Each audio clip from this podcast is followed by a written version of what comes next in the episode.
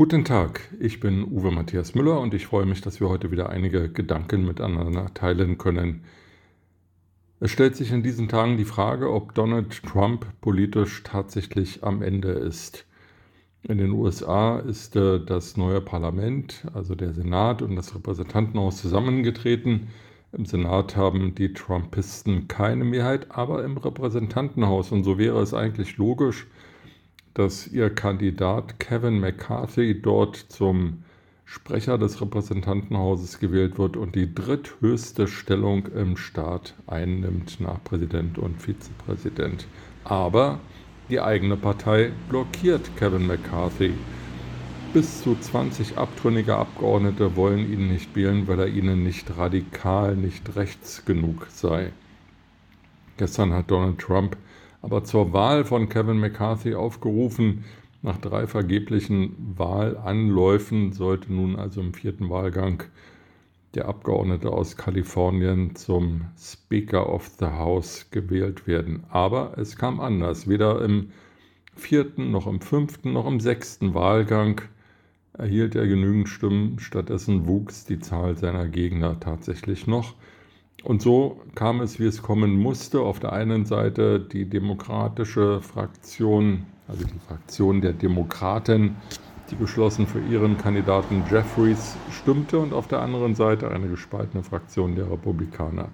Nun könnte man meinen, das ist eigentlich alles wurscht.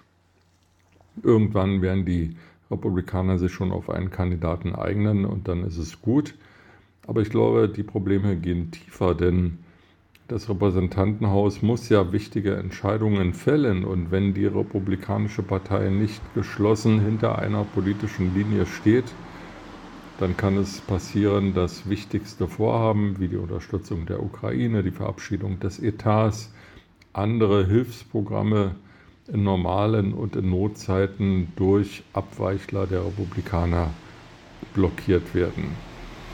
Dass es zu überfraktionellen Kompromisshandlungen kommt, ist eh nicht anzunehmen, weil die Republikaner und die Demokraten so verfeindet sind, dass sie kaum miteinander sprechen, geschweige denn handeln.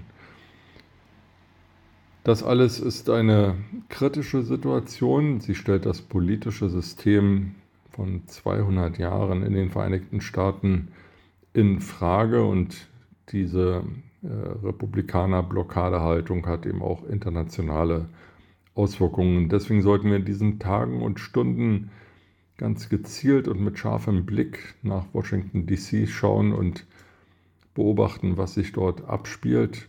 Möglicherweise das Ende des Trumpismus, das Ende, politische Ende von Donald Trump, aber eben möglicherweise auch die Spaltung der Republikanischen Partei und die Etablierung entweder eines anderen Zwei-Parteien-Systems oder eines Mehrparteiensystems, etwas, woran die USA bisher nicht gewöhnt sind.